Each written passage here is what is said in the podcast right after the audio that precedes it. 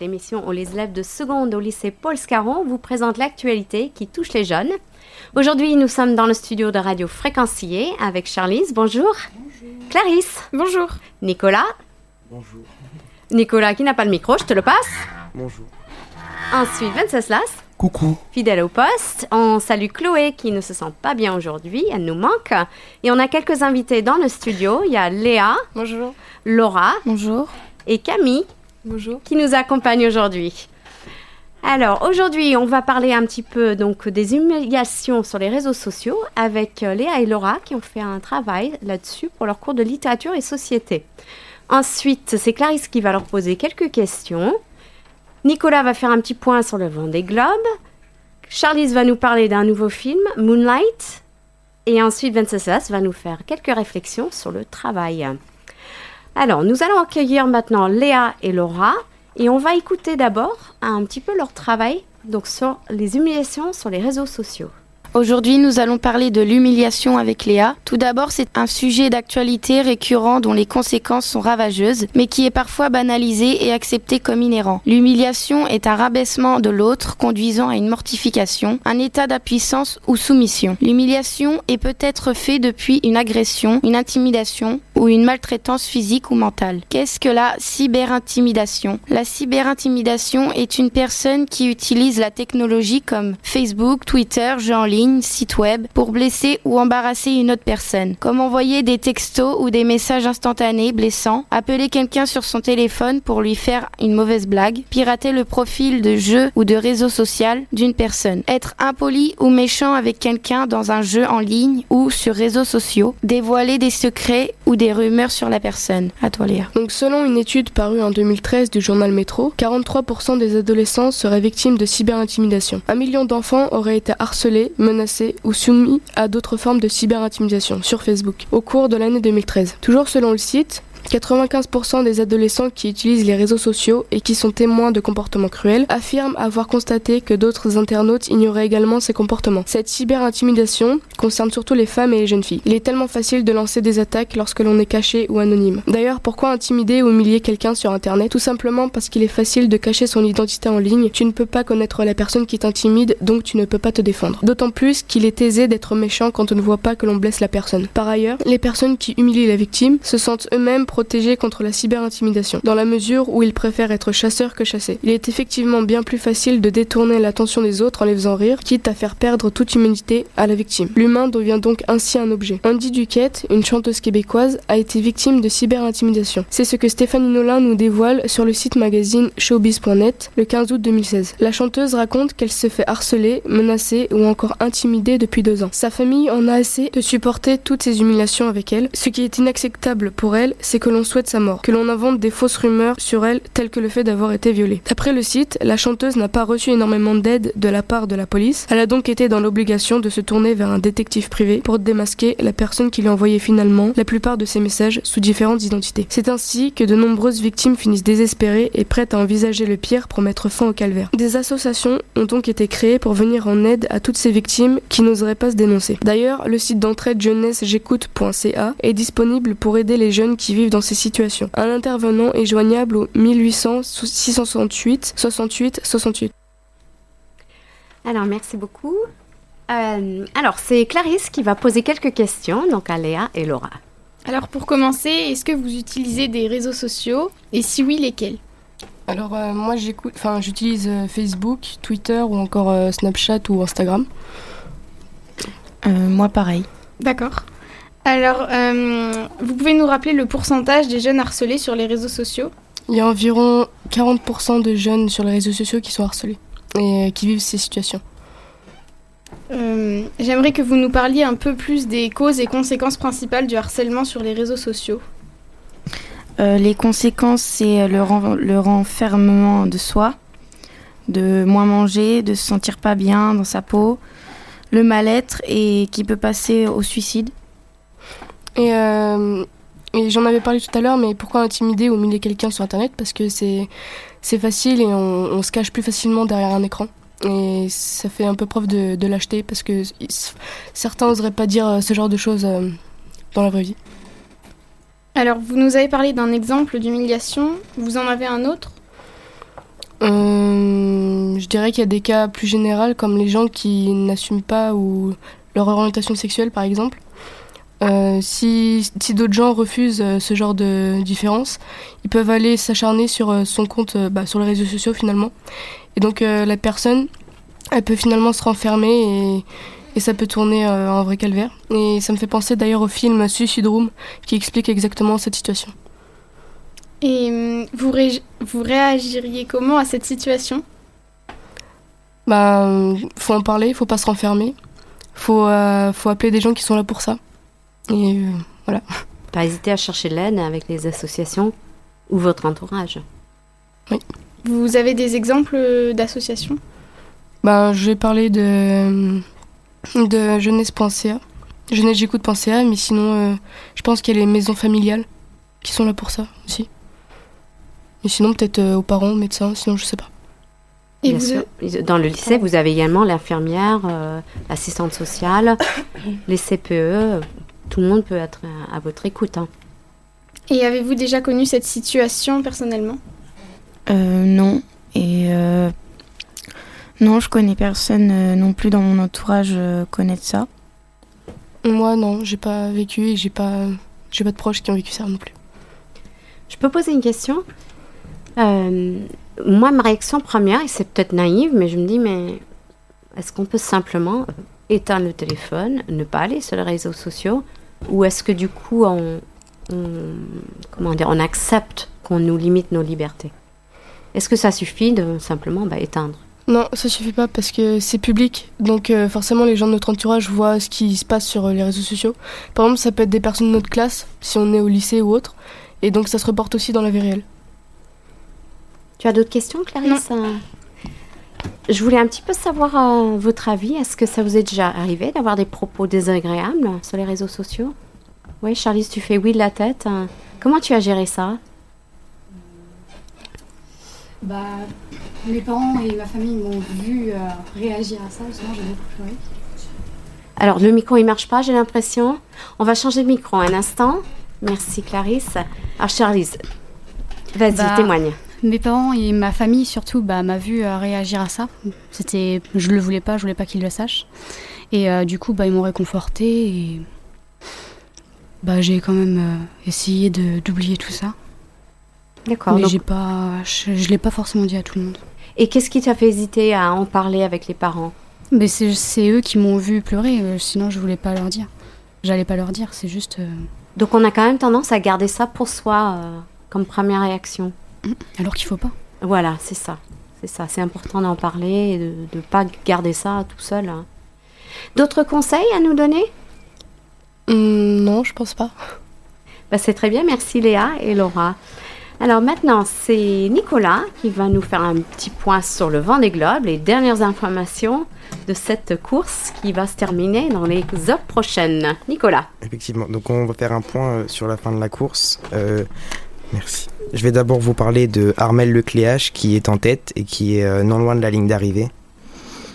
Euh, il est euh, devant Hugo Boss de 1000, euh, de 100. Attends, excusez-moi, je regarde.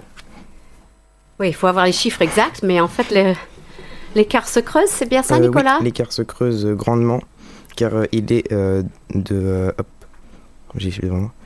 Je crois que c'était une centaine de miles une centaine de nautiques. miles nautiques devant, euh, Hug- euh, devant Alex Thompson qui euh, bah, du coup va devoir céder la première place et Donc euh, Armel Lecléache, en fait, il est en tête depuis pas mal de semaines. euh, Et dans les dernières heures, cette nuit, on pensait que Alex Thompson pouvait peut-être remonter, mais finalement non. et il, euh, il devrait arriver enfin euh, Armel Lecléache devrait arriver vers 16h30 à 18h euh, Donc maintenant, on- ils doivent le guetter sur l'horizon des Sables d'Olonne. On, le cherche. et pouvoir euh, bah, célébrer sa victoire ce soir. Euh, on fait aussi euh, un petit coucou à, Yann Eliès, notre skipper de l'Eusémie Espoir, qui est remonté en quatrième position. Et maintenant, nous allons écouter une interview que nous avons pu faire lorsque nous sommes allés au départ du Vendée Globe par un sponsor, par un sponsor Land Rover. C'était Nicolas Weil que nous écoutons maintenant. Bonjour, nous sommes euh, actuellement en compagnie de Nicolas Veil, expert produit chez Land Rover. Donc, euh, quel intérêt euh, pour votre organisme d'être présent au Vendée Globe? A plusieurs intérêts pour présenter tout d'abord ce nouveau Discovery, cinquième génération, et un second modèle qui est le Discovery Sport qui a un an d'existence. Et surtout, nous sommes partenaires du Vendée Globe puisque notre ambassadeur est Armel Leclerc. Que se passe-t-il ici depuis trois semaines? Beaucoup de visiteurs, beaucoup d'intérêt pour ces nouvelles voitures. Et euh, sinon, suivez-vous l'événement Avez-vous des favoris? Oui, Armel Leclerc, bien sûr. hein. C'est les favoris. Il a quand même euh, terminé deux fois deuxième. Il a le bateau pour, euh, pour gagner. Maintenant, c'est une course quand même assez difficile. Donc, euh, on verra bien. D'accord. Ah oui. Et euh, vous, personnellement, euh, apportez-vous beaucoup d'intérêt à cet événement? Avez-vous, euh, Pourquoi faire un tour du monde en solitaire euh Ouais, C'est une course quand même assez exceptionnelle. Je pense qu'il y aura de plus en plus de courses comme ça. Ils veulent faire une course encore plus longue que celle-ci. Là, il va y avoir une course de plusieurs années. Ils envisagent de faire ce projet-là. Donc, c'est une belle aventure quand même. D'accord. Et euh, selon vous, quelle qualité d'avoir les skippers euh, et quelles, euh, quelles difficultés vont-ils rencontrer? Force de caractère. En fait, on va y passe. Là, ils ont rencontré des millions de personnes. Et puis, tout d'un coup, ils vont se retrouver seuls à bord. Donc, ça va être quand même une capacité d'adaptation. hein. C'est comme si vous, je vous demande, euh, vous abordé sans cesse avec plein de monde. Et puis, tout d'un coup, on vous laisse tout seul au milieu d'une île déserte. Ben voilà, il va falloir switcher complètement ce qu'ils ont vécu pendant des semaines, voire des mois, voire des années. Parce que c'est quand même trois ans de préparation pour faire une course comme celle-là. Donc voilà, puis affronter des, des climats un peu compliqués, donc euh, ça va être un bel événement. Ouais, c'est dans le mental que ça se joue. Dans le mental, voilà, force de caractère, c'est ce que je voulais dire. D'accord. Donc euh, je, je remercie Nicolas Veil. Eh ben, écoutez, merci à vous et bonne continuation. Au revoir. Oui, donc euh, Nicolas, les trois mots-clés que tu as relevés dans cette interview? Euh, bah, faut être déterminé. Si, voilà, quoi encore? Vous avez noté les, les points clés de cette course mythique Passion. Passion, climat, Courage. courage, fatigue Ouais. et le mental. Donc je pense qu'il faut saluer tous les skippers. Ils vont arriver pas tous ce soir, hein. certains ça va être dans les prochaines semaines et à mon avis ils vont être bien bien fatigués. Alors maintenant c'est au tour de Charlize qui va nous expliquer un film Moonlight. Et oui, euh, le film sortira le 1er février prochain. C'est un film dramatique réalisé par Barry Jenkins. Il raconte l'histoire de Chiron, un jeune noir homosexuel vivant avec une mère toxicomane dans les quartiers pauvres de Miami, pendant l'ère de la guerre contre la drogue dans la ville. Le film étant sorti en octobre dernier aux États-Unis a déjà reçu de nombreux prix, comme celui du meilleur film au British Independent Film Awards euh, 2016 et aussi au Boston Online Film Critics et, bien, et dans bien d'autres cérémonies. Euh, le film a aussi reçu le prix du meilleur film dramatique aux Golden Globes euh, il y a récemment. Il a, du- il a donc de fortes chances pour remporter un Oscar le 26 février. Le film Moonlight, qui retrace la vie de Chiron, sortira le 1er février prochain. Donc je vous recommande d'aller le voir. Très bien. Et Les autres, vous avez, en avez entendu parler? Pas du tout. Moonlight Non, bah on va aller voir, on va découvrir. Euh, tu peux nous redire quand est-ce que ça sort? Il sort le 1er février en France. Très bien, ok. Début février. Pendant les vacances, on pourrait euh, aller voir. Alors, pour finir, c'est au tour de Venceslas de nous faire un petit moment philosophie, comme chaque semaine. Et tu vas nous parler du travail. Alors souvent quand on parle de travail, on pense tout de suite à des mots comme pénibilité, stress et d'autres. Mais selon moi, le travail est essentiel pour vivre heureux. Que ce soit dans la vie professionnelle ou à l'école. Si on ne travaille pas, si on ne travaille pas, on ne va pas loin. Dans la vie professionnelle, on ne peut pas gravir les échelons et c'est et c'est et c'est le contraire, on risque son poste à ne pas travailler. À l'école, travailler sert à emmagasiner des connaissances pour s'en servir tout au long de sa vie. Aller au boulot ou à l'école, tous les jours, cela peut être fastidieux, mais cela permet aussi d'entre- d'entretenir une relation avec l'extérieur. Et pour ceux qui vont au travail, vous n'êtes pas, vous n'êtes pas content à la fin du mois de toucher votre salaire? Non, bien sûr que non. Votre salaire a l'air- d'être miséreux par rapport à vos efforts que vous avez fournis. Mais qu'est-ce que vous en faites? Une étude, euh, euh, une étude internationale a révélé qu'un donateur augmente son niveau de satisfaction de sa vie autant que s'il voyait son salaire doubler. En clair, euh, si vous donnez 1 euro, euh, vous gagnez 1 euro donné ce, vaut 10 fois plus qu'un euro euh, en plus sur votre salaire. Au niveau de, comment est-ce que vous le ressentez, euh, de la satisfaction dans votre vie. Et si vous pensez que votre travail est trop fastidieux ou quoi que ce soit, si vous ne vous sentez pas bien, il est peut-être temps de changer et peut-être que l'herbe est plus, ver- est plus verte ailleurs. Et vous? Êtes-vous heureux d'être à l'école ou même est-ce que vous pensez que vous serez heureux quand vous travaillerez? Moi, je peux réagir tout de suite. Euh, moi, c'est sûr. J'adore mon travail et ça me donne de l'énergie. C'est épuisant, mais en même temps, ça me donne de l'énergie. Donc, je suis bien d'accord sur ton idée de. Euh, Tu peux le répéter pour un euro euh, Qu'est-ce que tu as dit? Euh, si- Si vous donnez 1 euro à une association ou quoi que ce soit, vous vous sentirez 20 fois plus heureux que si vous avez gagné 1 euro sur votre salaire. Ah, d'accord, oui, c'est vrai aussi. C'est vrai aussi. On, a- on reçoit en donnant. C'est ça. Charlie, si tu voulais réagir. Alors, euh, bah, moi, je. Je suis pas forcément contente d'aller en cours, évidemment. c'est un peu pénible. Pourquoi évidemment Bah, on a, on- tous les adolescents pratiquement sont touchés par le syndrome de la flemme. P majuscule, je crois. Mais euh, par contre, euh, j'y vais avec plaisir évidemment parce que j'ai un rêve dans tout ça. C'est mon futur métier. Alors forcément, euh, bah, Tu veux nous dire plus sur ton futur métier? bah, je vais faire journaliste. Eh ben voilà. Donc forcément, j'y vais c'est avec le pla- avec le plaisir parce que faut que je réussisse dans la vie. Donc bah, si je suis triste d'aller à l'école, forcément que je vais pas y mettre de la volonté pour travailler. Alors Camille voulait réagir. Euh, bah, je suis d'accord avec Charlize parce que ça permet quand même de réaliser ce qu'on veut faire plus tard et travailler, ça, oui, comme disait Venceslas, ça permet de, bah, de, de progresser et de, rencontrer plein de gens et, et ça permet d'être plus heureux que de vivre seul, entre guillemets. Bien sûr. hein. Et je pense qu'il faut aussi penser que vous n'êtes pas à l'école pour des notes, vous êtes à l'école pour vous. Pour ouvrir vos esprits, pour apprendre des choses nouvelles, pour avoir des connaissances solides, pour pouvoir fa- faire autre chose plus tard. Donc il faut toujours travailler pour soi-même et non pas pour la note.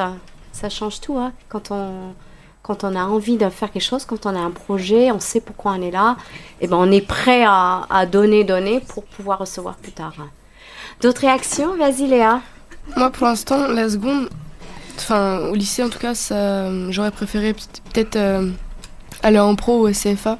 Parce que rester euh, sur une chaise en train d'écouter un prof et euh, suivre le cours qui est pas forcément approprié à ce qu'on veut faire plus tard. Par exemple, euh, moi, Ça je sais- arrive, hein, oui, Oui. bien sûr. moi je sais que j'aime pas trop les maths ou ce genre de choses. Pourtant, on fait de la SVT, de la physique et bah, des maths. Mais euh, c'est vrai que c'est pas forcément intéressant sur le moment et on, enfin, ça démotive un peu.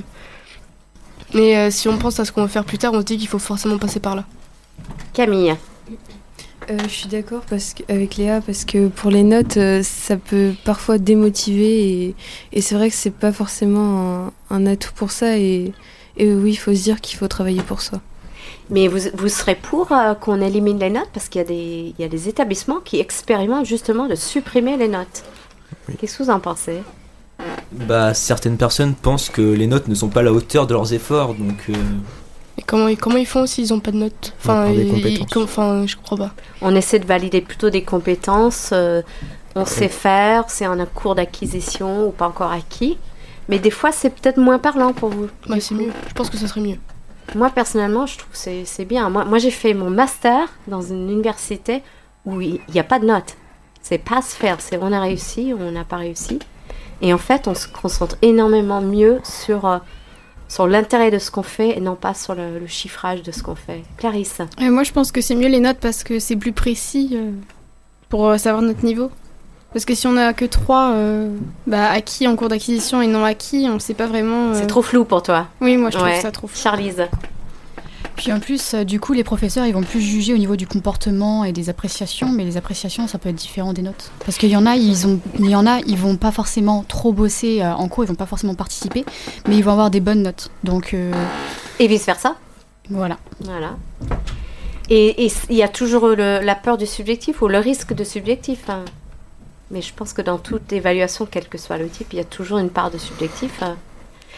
Mais euh, j'aimerais bien revenir sur la question du travail. Euh, Venceslas, tu as une idée du futur travail que tu aimerais faire? Euh, oui, j'ai eu une petite idée, mais je préfère la garder pour moi. Ah, confidentiel. C'est ton jardin secret. Nicolas, tu as une idée de ton futur métier? Euh, bon, oui. Bah, J'aimerais bien être euh, dans l'informatique, euh, coder des trucs. Enfin, après, je sais pas encore quelle branche exactement. Mais... Et, et donc euh, la question de euh, Venceslas, c'est le plaisir dans le travail. Est-ce que les efforts qu'on fait par rapport au plaisir qu'on peut y avoir, euh, quel intérêt tu vas trouver dans ces métiers informatiques? Qu'est-ce qui Hmm. va te faire plaisir dans ce travail? Je sais pas. Je sais créer. Je sais pas, ça me plaît. Le côté technique ou le côté résoudre des problèmes? Bah, je sais, enfin, je sais pas trop parce que moi, quand j'essaye des trucs, je m'amuse, c'est tout. Le Moi, j'y côté, vois un jeu, c'est tout. côté créatif peut-être. Ouais. Et Léa, tu avais envisagé un métier pour aller en pro? J'ai pas un... Enfin en pro, je pense pas que je vais y aller. Enfin après, ça dépend ce que je voudrais faire. Mais moi je sais que je veux... Je vais être payée pour voyager. Ah bah que- ça c'est une bonne idée, hein, je suis d'accord. Oui, donc il y a plusieurs métiers comme, euh, comme l'a dit euh, Charlize, journaliste par exemple. On découvre, euh, enfin après il y a plein de branches je pense là-dedans. Bah, ouais. Il y a les générales, il y a le sport, la politique. Oui, il y Ouais. a plein de choses. Moi j'aimerais bien qu'on me paye pour apprendre des langues, ça m'amuse ça.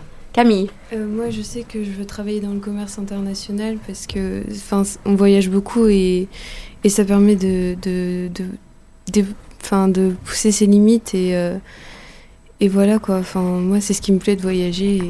Voilà. Je ne sais pas si vous avez vu, euh, moi j'ai vu un film qui s'appelle Merci Patron, euh, fait par un journaliste, François Ruffin. Et en fait, il, il interviewe énormément des, des ouvriers qui ont travaillé dans une usine dans l'est de la France. Et donc, quand l'usine ferme, eh ben, ils sont au chômage, ils ont perdu leur travail. Il faut voir comment les personnes, ils parlent de leur métier, ils savaient faire quelque chose de leurs mains, ils adoraient leur travail, la solidarité qu'il y avait entre les équipes. Et, euh, je trouve que c'est un aspect super important du travail, à ce qu'on fait, mais avec, avec qui on le fait, et cette solidarité et complicité qu'on peut avoir avec des collègues. Moi, personnellement, je trouve que j'ai des collègues formidables ici, que ce soit à la radio ou dans le lycée. Et c'est vrai que ça donne envie de venir au travail tous les jours, parce qu'on sait qu'on travaille avec des gens super. Donc ça, ça motive forcément. Et les élèves, évidemment. Un petit mot pour la fin? Non? Venceslas Travail. Ça te laisse rêveur. euh, Charlize? Travail. Travail et plaisir. Plaisir. Plaisir. On vous laisse pour cette semaine. Alors, la semaine prochaine, on va pas vous, vous voir, donc, euh, chers auditeurs, parce que nos secondes sont en classe de neige et moi, je vais passer un concours. Donc, on sera pas là, mais on vous retrouve dans 15 jours, le jeudi, pour l'émission Second Life à 16h30. Et on vous dit à bientôt. Bonne semaine. Au semaine. revoir.